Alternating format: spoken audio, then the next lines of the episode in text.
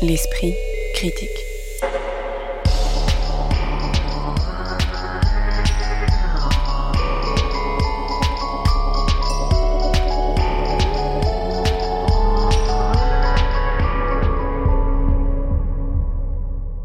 Mediapart. Bonjour à toutes et à tous et bienvenue pour cette première émission littérature de l'année 2022 dans laquelle, attention, attention, il ne sera pas question de Michel Houellebecq ni de son dernier roman Anéantir. Plutôt que cette anticipation douteuse de la présidentielle 2027, on préfère en effet aujourd'hui remonter le temps et vous emmener dans les territoires de l'Indochine en guerre scrutés sous la plume d'Éric Vuillard avant de faire étape dans les années 60 en passant par la petite ville américaine où Joshua Cohen situe l'action de son roman Les Netanyahou, puis de revenir au temps présent avec Julia Deck et son livre intitulé Monument national. Pour discuter de tout cela aujourd'hui, Lise Wajman, professeure de littérature comparée qui chronique l'actualité littéraire pour Mediapart, Pierre Benetti, dont vous pouvez notamment lire les critiques dans la revue en ligne En attendant Nado, et Blandine Rinkel, écrivaine, musicienne et critique, notamment dans les colonnes du Matricule des Anges. Bonjour à tous les trois. Bonjour.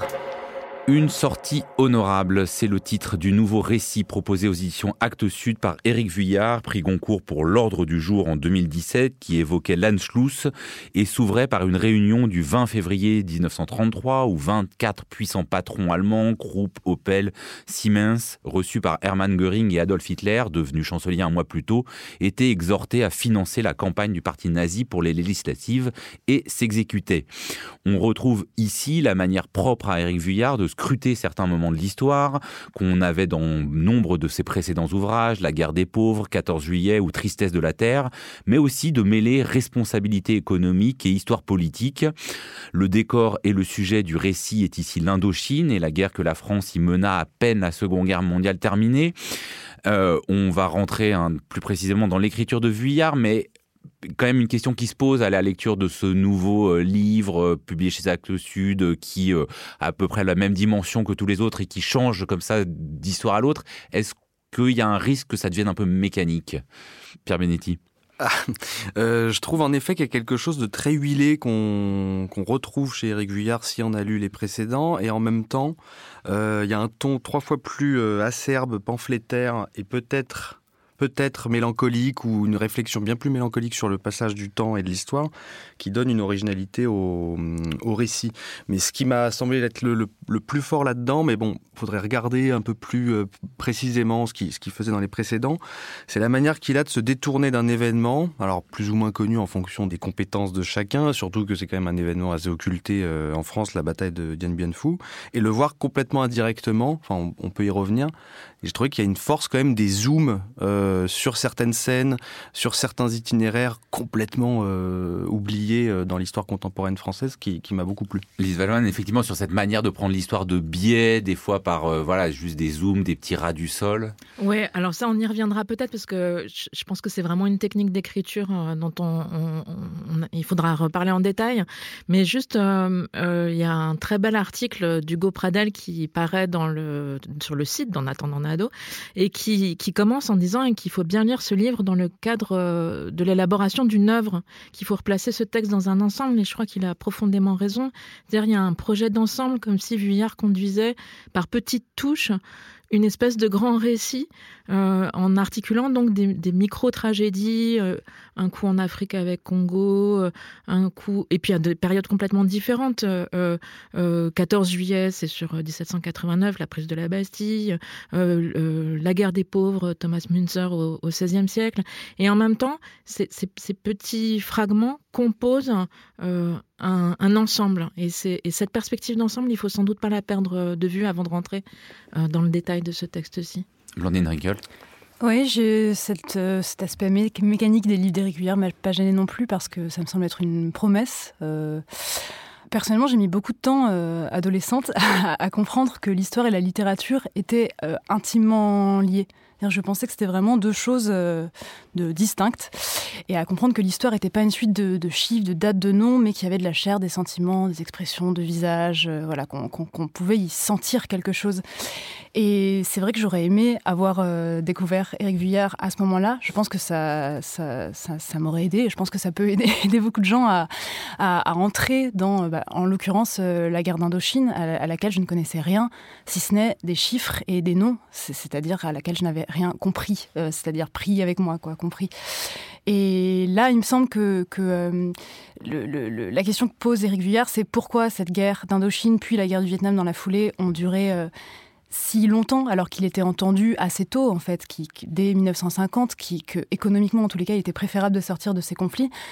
Et son hypothèse, c'est que la guerre a perduré bêtement, cruellement, parce que personne ne s'en sentait exactement responsable, que les responsabilités étaient rejetées sans cesse sur les uns, sur les autres, euh, sur fond d'un vague mépris anticommuniste, et que ne comptait dans cette guerre, pour les hommes qui en décidaient, que d'amasser des preuves narcissiques de pouvoir. Et ça, c'est une idée euh, que, que je n'avais pas, enfin, qui, qui, n'était pas accolée à, ma, à, mon, idée de la guerre d'Indochine. Et donc, c'est une idée vraiment euh, nouvelle et sensible que j'ai grâce à lui. Et à chaque fois que je lis, j'ai l'impression de, voilà, d'acquérir comme ça des, idées sensibles. Et peut-être avant euh, qu'on lise un extrait pour voilà saisir l'écriture de Vuillard pour celles et ceux qui ne la connaîtraient pas sur quand même cette prouesse de faire avec une matière qui n'est pas forcément passionnante, des conseils d'administration, euh, des séances à l'Assemblée qui sont pas les séances à l'Assemblée nationale les plus célèbres de l'histoire, d'en faire une matière littéraire. Ça, là, il y, y a, une spécificité du style Vuillard et de sa force, non?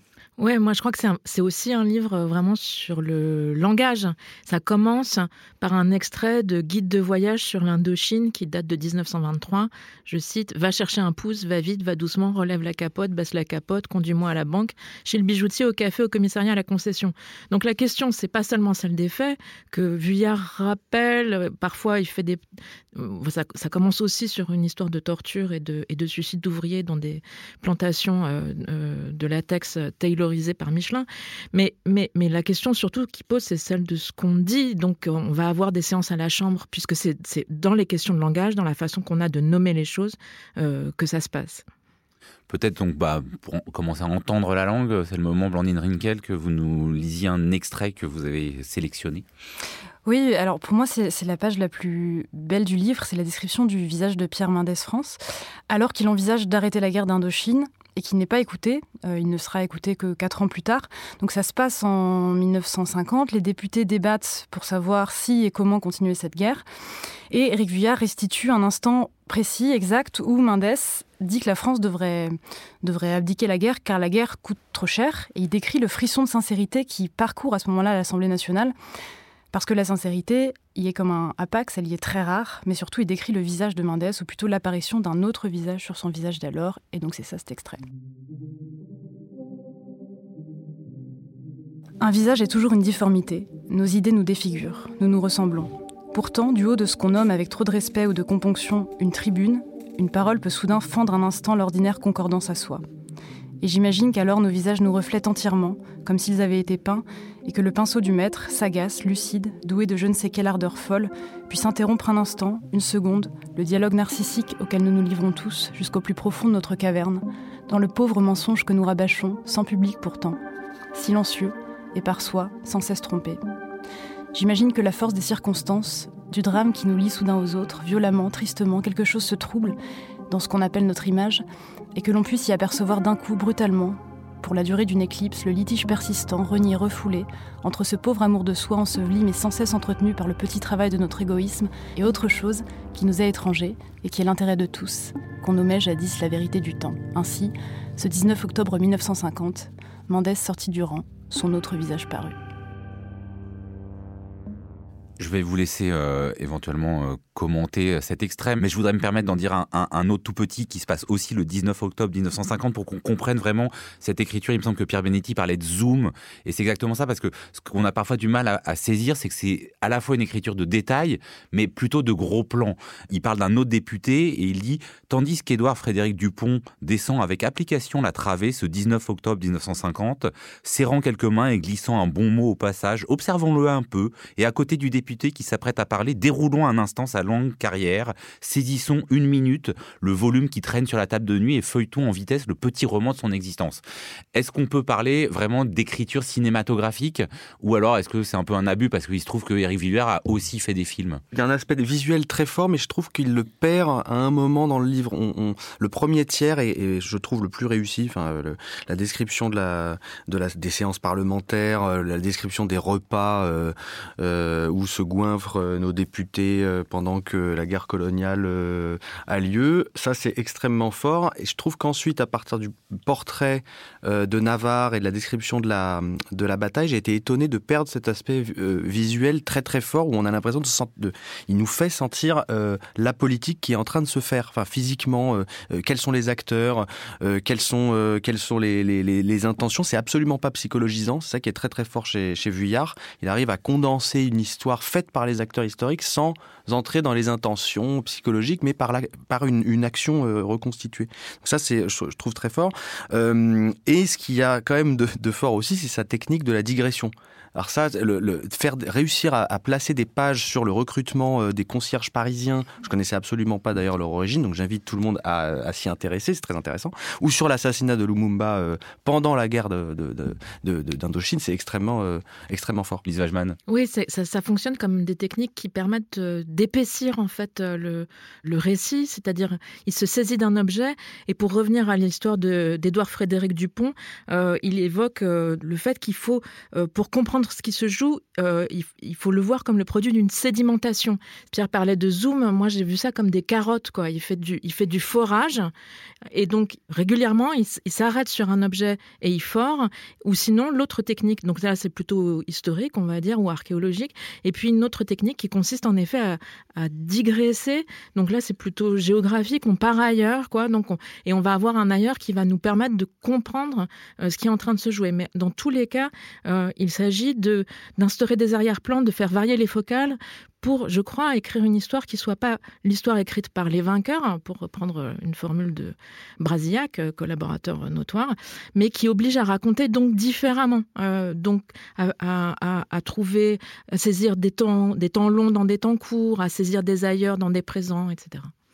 C'est vrai que par exemple, euh, Bien Phu, il, aurait pu euh, décrire sur des pages et des pages, euh, vraiment décrire le paysage en fait, cet univers-là, et tout tient en 4-5 phrases. Euh, fin janvier, tout est prêt, le PC est enterré, on a creusé des abris, tracé des tranchées, déroulé autour d'immenses rubans de barbelés, 10 000 hommes vivent ici. Chaque jour, on livre des tanks, des jeeps, des camions, des antennes chirurgicales, des exemplaires de Playboy et des tombereaux de conserve. Point.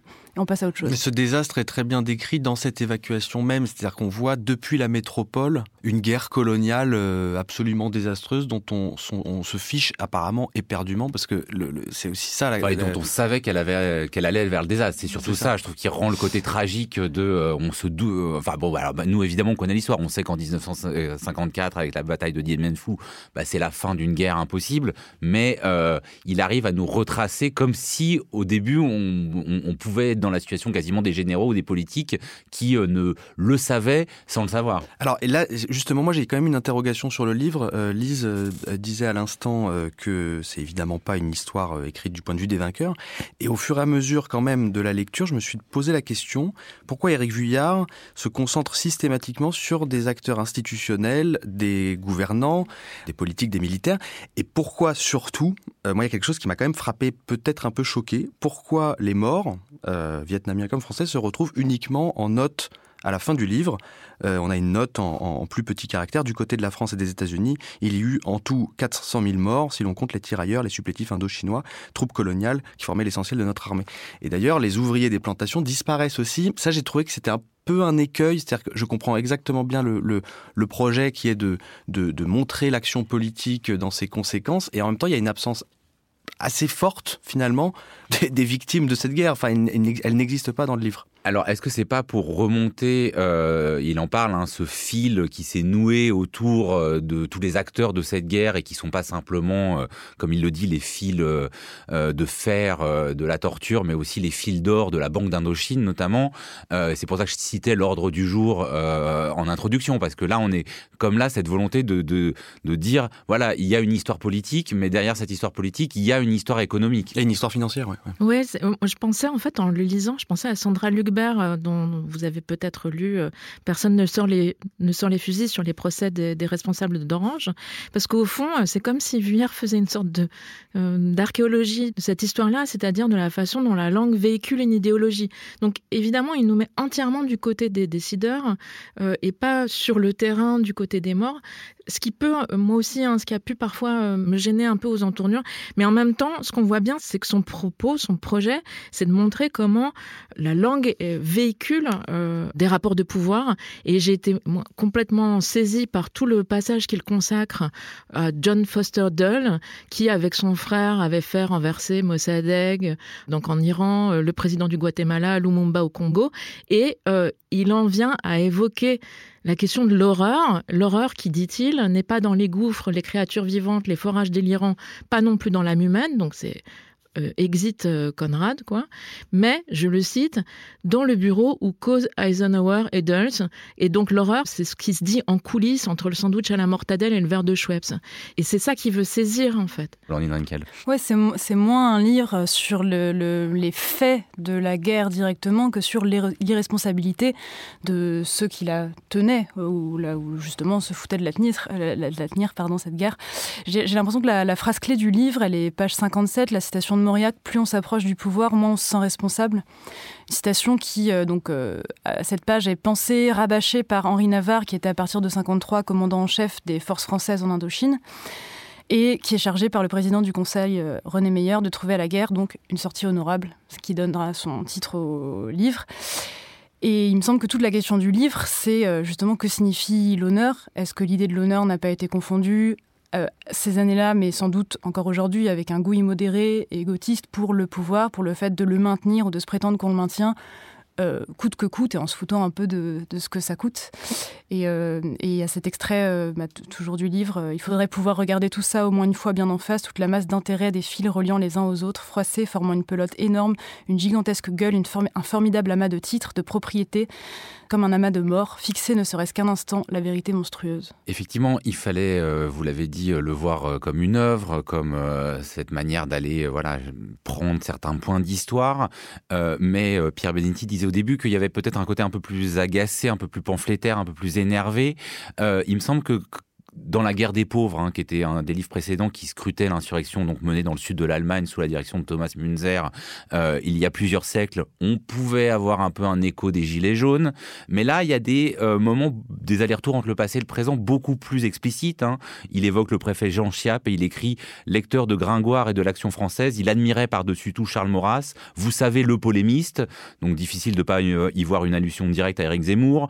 Quand il écrit que Max Brusset fut quant à lui membre du comité d'honneur et du comité d'orientation de la revue des Deux Mondes qui a toujours été généreuse, on sent pointer la figure de Pénélope Fillon.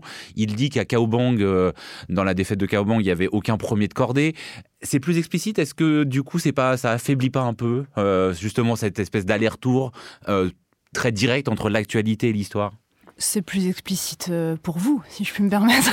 ça me semble pas être non plus euh, extrêmement. Enfin, c'est plus explicite pour des gens qui suivent de très très près euh, l'actualité euh, politique et littéraire. Euh... Non, mais je pense que ça rentre dans le projet d'ensemble, c'est-à-dire que il, c'est écrire une autre manière d'épopée qui, je le cite, consiste à entrelacer Homère à l'économie de marché.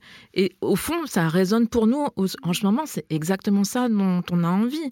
Je le cite encore comment nos héroïques batailles se transforment en société anonyme. Donc après, les petits coups de patte au, au, au contemporain, ça rentre juste dans oui, ce ça d'ailleurs, il y, a un chapitre qui est assez génial où il propose de renommer les batailles en fonction de pour quelle société elles ont été euh, menées. Une sortie honorable, c'est donc sous la plume d'Éric Vuillard, c'est publié chez Actes Sud. L'esprit critique. Mediapart. En guise de transition vers les États-Unis, qui constitue le territoire où se situe le prochain livre dont nous allons discuter, vous nous parlez de la disparition récente d'une écrivaine américaine, Joan Didion, et peut-être d'une forme de trouble sur la réception qui en a été dite lors des hommages qui lui ont été rendus, Blandine Rinkel. Joan Didion est morte le mois dernier, juste avant les fêtes, elle avait 87 ans. Dans la plupart des esprits, c'était cette autrice américaine plutôt chic qui a vieilli avec des grandes lunettes, un désespoir croissant la figure du nouveau journalisme américain, ce journalisme qui tient à la fois de la littérature, de l'enquête, celle qui avait su écrire sur le deuil, sur les fêlures de l'Amérique, rappelant notamment qu'en creux du rêve américain, il y a le cannibalisme, puisque les pionniers dont sa grand-mère était se sont mangés entre eux. Quand elle est morte, moi j'ai été émue de voir que son décès déclenchait quand même une émotion collective. Je m'en suis réjouie parce que je crois que ça ne va pas de soi, surtout aujourd'hui, que la mort d'une autrice est un vrai retentissement. Un retentissement, si ce n'est populaire, du moins pop. C'était drôle de voir par exemple Madonna ou euh, Camélia Jordana rendre hommage à cette femme, ou du moins rendre hommage à son image. Beaucoup de personnes sur les réseaux sociaux, notamment, ont salué la pensée magique de l'autrice, citant à dessein le titre de son ouvrage le plus connu, The Year of Magical Thinking. il m'a semblé qu'il y a eu un contresens sur cette expression et euh, qu'aux hommages, il manquait la noirceur de la pensée de Joanne Didion.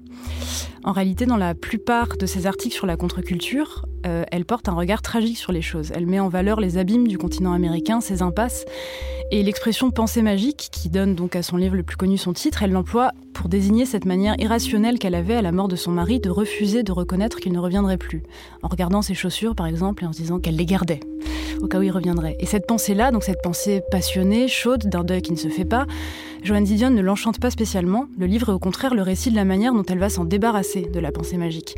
Joanne Didion a une écriture très cérébrale, moi, j'y vois une pudeur qui me touche, mais j'entendrais tout à fait qu'on la lui reproche. Et il me semble que le mot de magie qui revenait tout le temps pour lui rendre hommage, comme si son écriture tenait du réalisme magique ou d'une sorte de surréalisme un peu fantaisiste.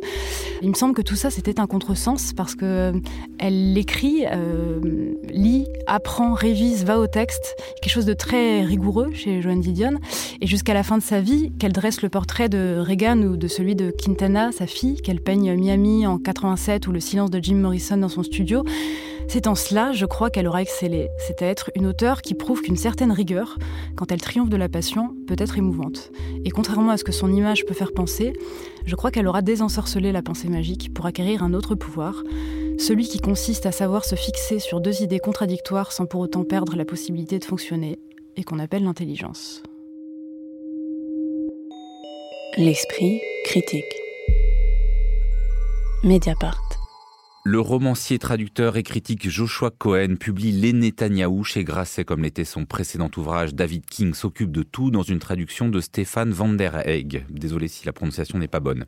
Si, sur la couverture, il est seulement écrit Les Netanyahou, sur la page intérieure, le titre est suivi d'un sous-titre qu'il est sans doute utile de citer en entier, Les Netanyahou, ou le récit d'un épisode somme toute mineur, voire carrément négligeable dans l'histoire d'une famille très célèbre.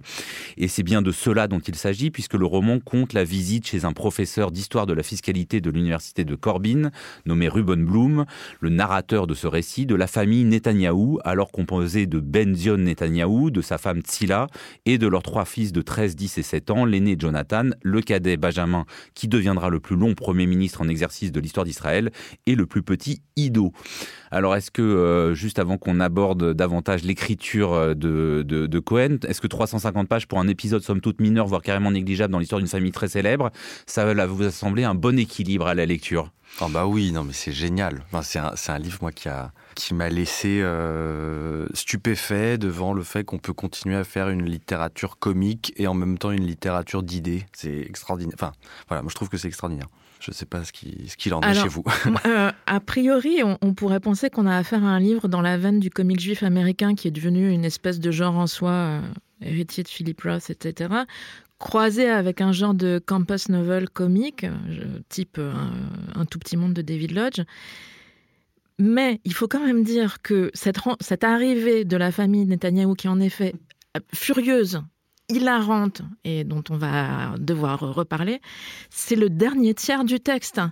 Et avant ça, on a un long temps de présentation du personnage principal, ce, petit professeur dans ce petit collège universitaire, ses problèmes avec sa belle famille, ce qui est déjà assez drôle.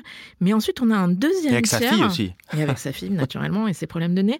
Mais ensuite, on a un deuxième tiers très long et très théorique, très savant, qui pose des questions très épineuses sur les rapports entre euh, la diaspora et euh, le sionisme. Et les sionismes. Euh, et les sionismes, oui. Peut-être juste, on peut, on peut citer l'extrait en exergue de l'ouverture du texte.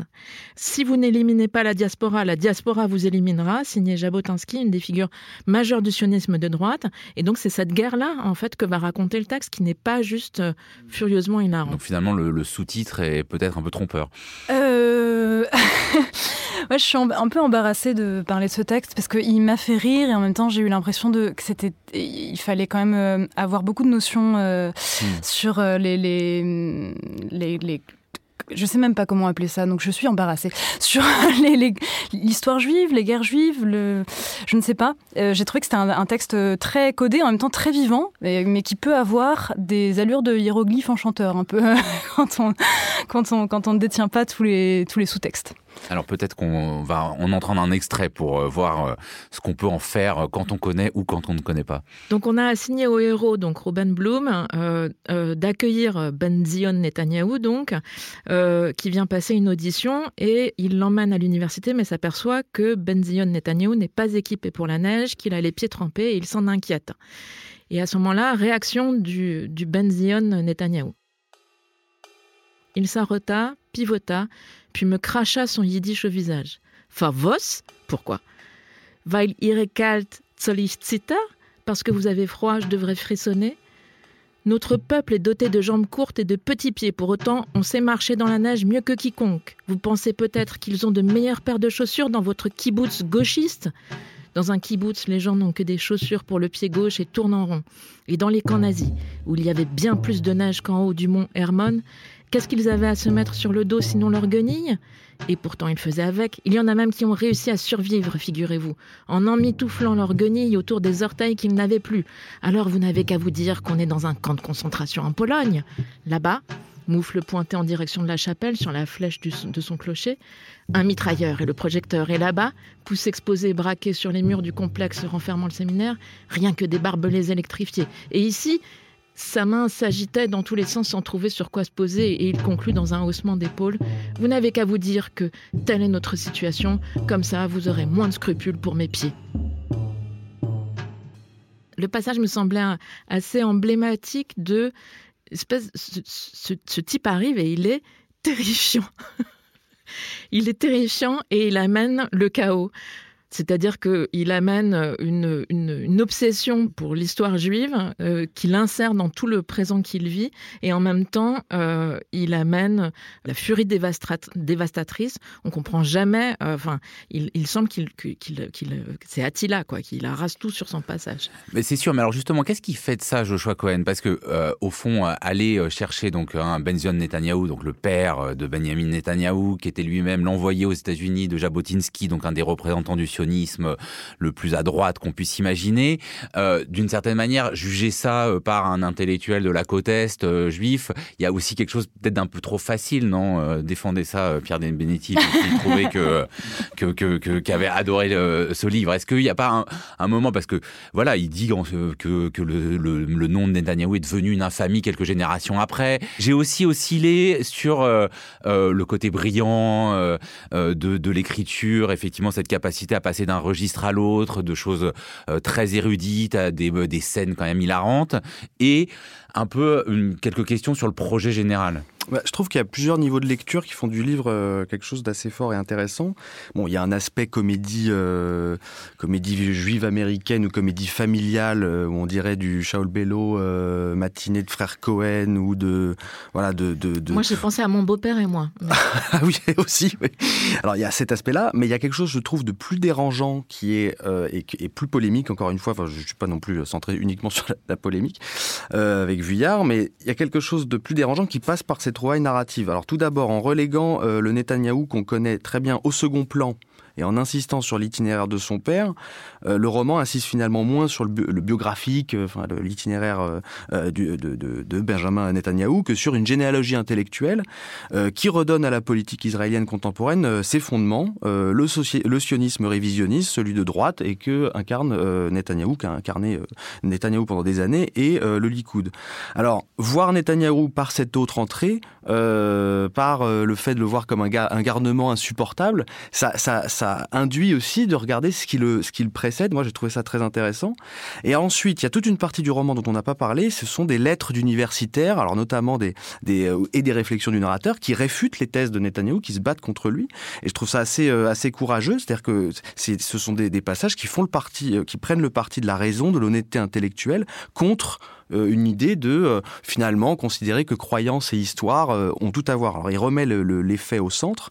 Et puis je termine aussi sur un, aspect polémique assez fort. C'est une critique très très forte de l'assimilation entre guillemets à l'américaine. Alors Lise ne, paraît pas assez assez forte. En, gros, on appelle Monsieur Bloom pour pour accueillir Monsieur Netanyahou du simple fait qu'il est juif. Ça, ça pose euh, oui, problème à personne. Ils n'ont pas du tout les mêmes disciplines. Hein. Il y en a Absolument un pas. un historien de la fiscalité. Absolument pas. Euh. D'ailleurs, ils vont pas bien s'entendre. Et puis, je voulais ajouter aussi, moi, j'ai été mis, euh, je trouve, tout au long de la lecture du texte dans une position très, très, très compliquée, parce que au fur et à mesure, ce narrateur complètement névrosé qu'on connaît, qu'on a vu dans plein de films ou dans plein de romans, très fragile, et puis ce personnage qu'il rencontre extrêmement brutal, guerrier venu d'Israël, à la fin, on a deux stéréotypes juifs, deux stéréotypes de personnages qui nous montrent que ça correspond à des images qu'on a aussi en tête et que peut-être que c'est un livre bien plus euh, porté sur l'antisémitisme euh, euh, inconscient que ce qu'on veut bien croire au fur et à mesure du roman. Je sais pas, je me suis posé la question.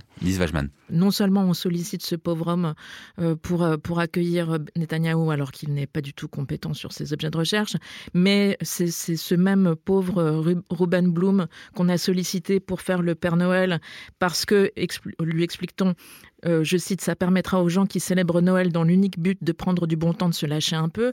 Donc ça raconte la manière dont un homme veut devenir un universitaire comme les autres, mais il est en permanence renvoyé à une judéité qui pour lui euh, n'est pas centrale dans sa carrière universitaire. Et là, il faut peut-être rappeler que le livre s'inspire d'une anecdote mmh. qui a été racontée à l'auteur par euh, Harold Bloom, donc célèbre universitaire euh, qui était connu pour ses travaux sur euh, Shelley, Blake, Yeats, et qui avait en effet été chargé de chaperonner Benzion Netanyahu venu à l'université de Cornell. Donc il y, a cette tension-là, en effet. Sur, du coup, après je vous repose une question, mais il y a quand même, parce que ce que vous dites là, Lise Wajman, c'est à la fin, on trouve un récit, enfin une fin un peu différente qui s'appelle Crédit et bonus, qui est une sorte de à la fois making of euh, du livre et de que sont-ils devenus. Qu'est-ce que vous en avez pensé? C'est un peu curieux, non quand et Un peu fictif par ailleurs, visiblement. Ouais, et puis nous renvoyant à la toute fin quand même sur une toute autre question. Enfin, ça ouvre le livre euh, complètement. Enfin, je laisse ça, les, ça le lecteurs la, la découvrir. Et ça l'ouvre à la fois. Et manière de montrer, j'ai eu l'impression que les problèmes d'identité, enfin les conflits d'identité, euh, migrent, diffèrent en permanence et que ceux des juifs lettrés comme euh, Bello, euh, Cohen en l'occurrence, paraissent déjà, si on les regarde un peu d'ailleurs, paraissent déjà appartenir à de l'histoire ancienne. j'ai eu l'impression que c'était une manière comme ça de, en fait, soudain tout relativiser. et, de manière générale, je trouve que dans ce livre, il, il, est, beaucoup question de vanité. Enfin, c'est un livre vraiment euh, sur la vanité. Euh, vanité, finalement, des, des, conflits qui nous paraissent euh, hyper prégnants quand on se les pose, mais dès qu'on s'éloigne, je sais pas, on va prendre un café, en fait, soudain, tout, tout nous paraît beaucoup plus dérisoire que, que prévu. Et j'ai trouvé en cela que les personnages secondaires du livre étaient assez passionnants. je sais pas si le mot passionnant est le bon, mais étaient drôles en tous les cas. Je pense par exemple au professeur Morse. donc professeur Morse, déroutant professeur Morse, qui a conscience de ses limites mais n'en éprouve aucune honte, s'en fiche. Il arbore sa médiocrité en toute légèreté, presque avec fierté, comme la robe transparente d'un universitaire qui en dessous endosse le rôle à nu d'un administrateur. On a, on a l'impression qu'il écrit comme ça en, dénonçant la, vanité, notre vanité générale. Il y a quelque chose qui, m'a troublé euh, beaucoup au cours du livre, c'est aussi le fait que ça échappe systématiquement. C'est à la fois très droit dans la, narration, il, il, est romancier un peu comme il serait metteur en scène, Joshua Cain, il pose des éléments, par exemple, il décide que euh, ça va se passer sous la neige et puis il tire ce fil pour euh, créer du gag, des scènes comiques. On parle beaucoup aussi de chaussures, euh, pas seulement dans l'extrait que, que Lise a, lu, mais il y a aussi quelque chose qui échappe systématiquement et moi qui m'a mis dans une sorte de, de profondeur, de, profondeur de, de, réflexion où je suis jamais sûr de ce qu'il est en train de, de nous raconter. moi, je trouve que c'est ça veut dire que c'est un bon romancier, en sachant que euh, Joshua Cohen, il a aussi fait des livres au début de sa, de, de, de sa carrière d'écrivain, très très modernistes, euh, qui n'ont rien à voir avec ce genre de, de littérature. Il, il, se, il prenait euh, Thomas Pynchon pour son, pour son, son, son héros littéraire. Donc c'est quelqu'un qui a plusieurs tours dans son sac. Lise Wajman. Oui, il faut en effet rappeler qu'il a été salué comme un des plus grands stylistes de la langue anglaise aujourd'hui et Nicole Krauss a même déclaré qu'il n'y avait pas plus talentueux que lui parmi les écrivains anglophones.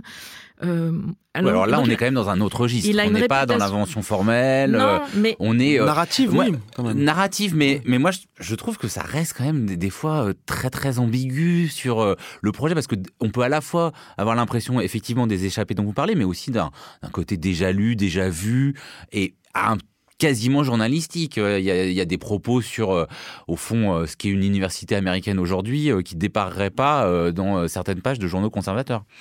C'est vrai, mais peut-être, mais en même temps faire le portrait d'un homme de pouvoir comme celui-là, qui n'est pas n'importe lequel, euh, vu depuis, on doit parler de Benjamin Netanyahu pendant seulement quelques pages. Hein. Enfin, c'est pas du tout l'objet du, il est tout le temps en train de toucher des pénis ou de se mettre euh, à poil. Hein, c'est assez étonnant ça. Je trouve que c'est pas anodin. Enfin, on n'en voit pas beaucoup des livres comme ça sur les hommes de pouvoir.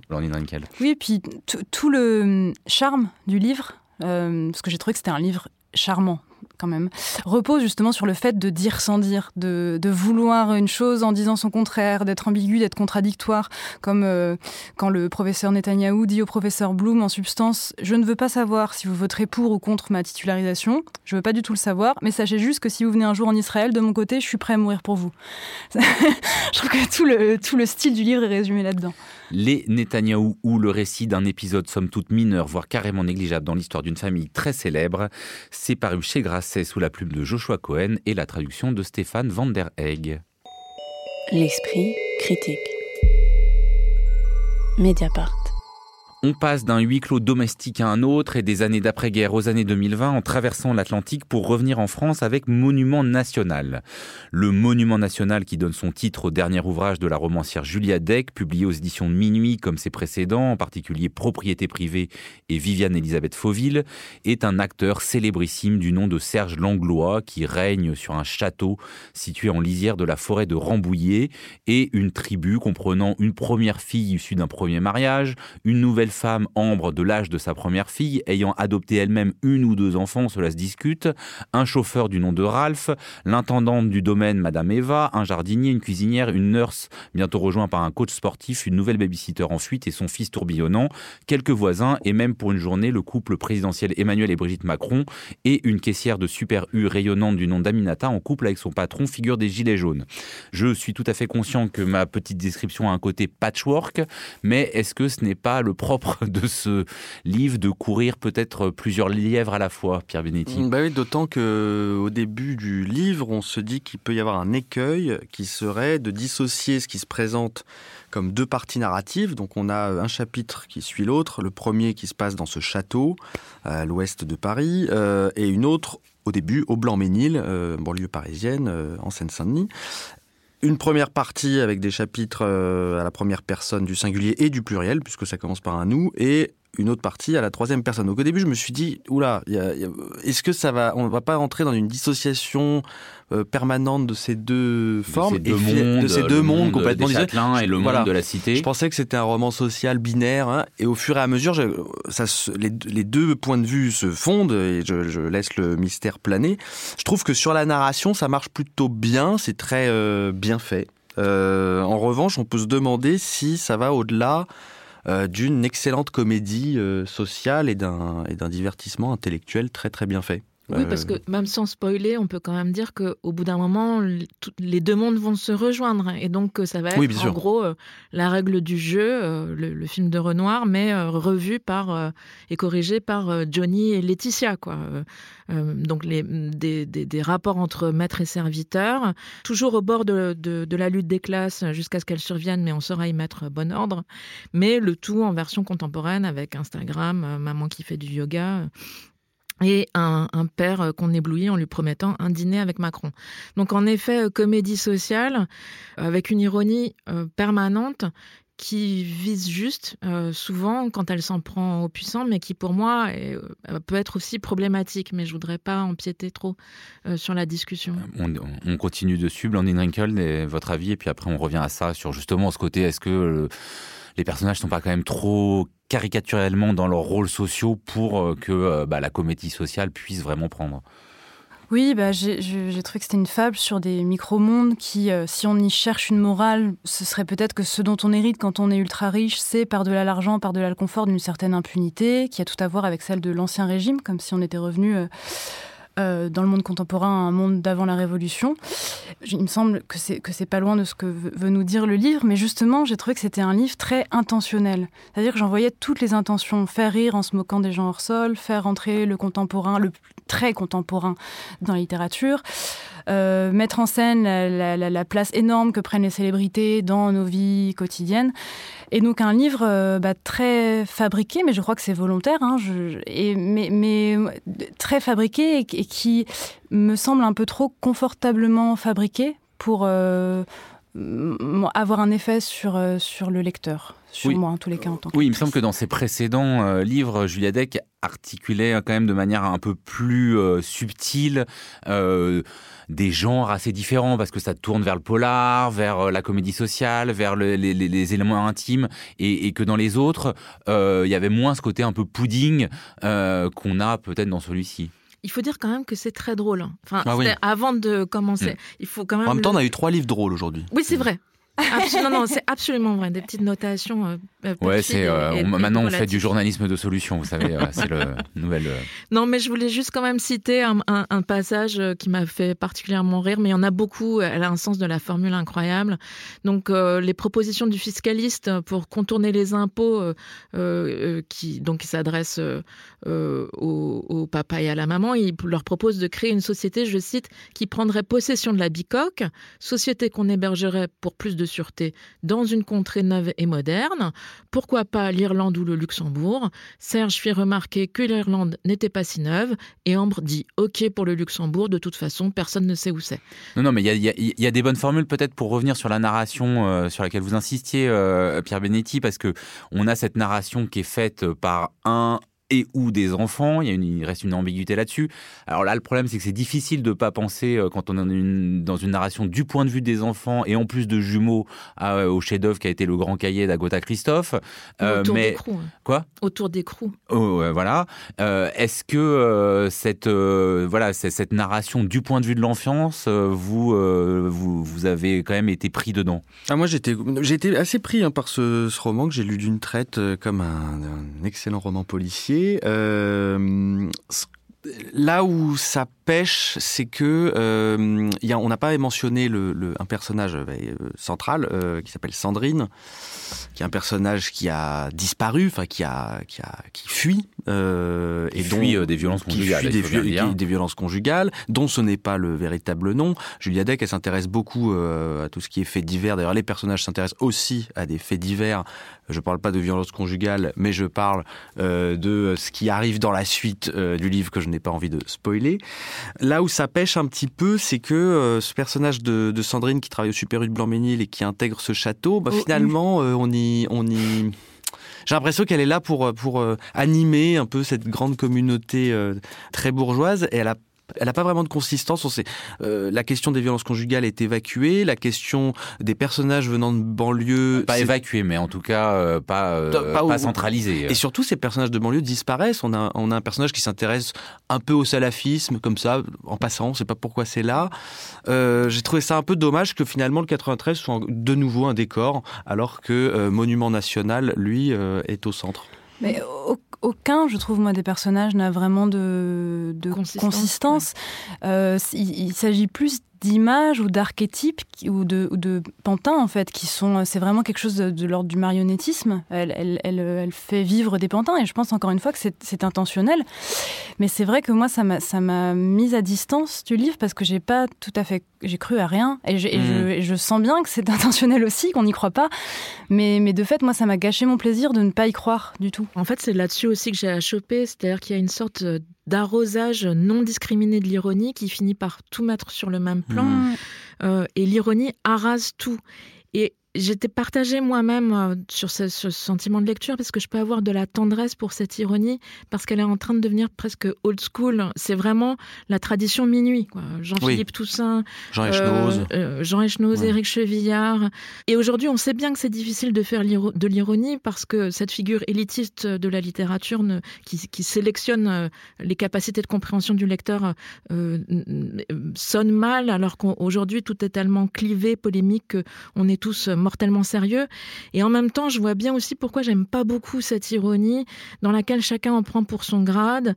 Et donc, on, finalement, on reste sur son compte à soi, on prend pas trop de risques. On, on salit pas trop les mains, on canarde tout le monde indifféremment. Bah, on, on canarde tout le monde sauf soi d'une certaine manière, oui. parce que je pense que l'ironie aurait tout à fait pu être euh, efficace si elle nous avait pris en compte. Enfin moi je sais qu'en lisant, je me suis jamais sentie inconfortable. Mmh. Je, je, me disais ah tiens je sais bien de qui on est censé rire, censé rire pardon. Mais il y a quelque chose qu'elle aurait peut-être dû pousser, Julia Deck, c'est l'aspect du justement du non-réalisme et du conte qu'il y a. Euh, je trouve qu'il y a quelque chose de cet ordre dans ce livre, mais qui est pas très poussé. Je précise quand même que le personnage qui s'appelle Sandrine, euh, son, prénom ne s'orthographie pas euh, comme on l'attend S-A-N Mais C-E-N-D, c'est-à-dire comme Cendrillon, comme la cendre. Il euh, y a un gros, euh, gros symbole derrière puisqu'on raconte la chute d'une grande maison. Et peut-être que cet aspect de conte aurait, euh, aurait un peu bousculer l'ironie totale qui en fait est très symptomatique de notre époque. Moi j'ai eu l'impression de lire parfois une, une, écriture très très très en, en, empreinte de ce fiel réseaux sociaux où on, on, on, canarde tout le monde sans jamais se mettre un peu en cause. Je, je suis d'accord avec, avec Pierre, euh, il y a une tension vers le fantastique, donc euh, Pierre mmh. évoquait le conte. Moi, je, Et la folie. Je, ouais. euh, qui, qui affleure à la fin, donc on ne pourra pas trop donner de détails, mais euh, sur la figure de, de, de, de ces enfants, euh, peut-être beaucoup plus inquiétant qu'on qu ne le pense. Mmh. Et ça, ça c'était assez séduisant. Enfin, voilà, mais ça, ça affleure juste.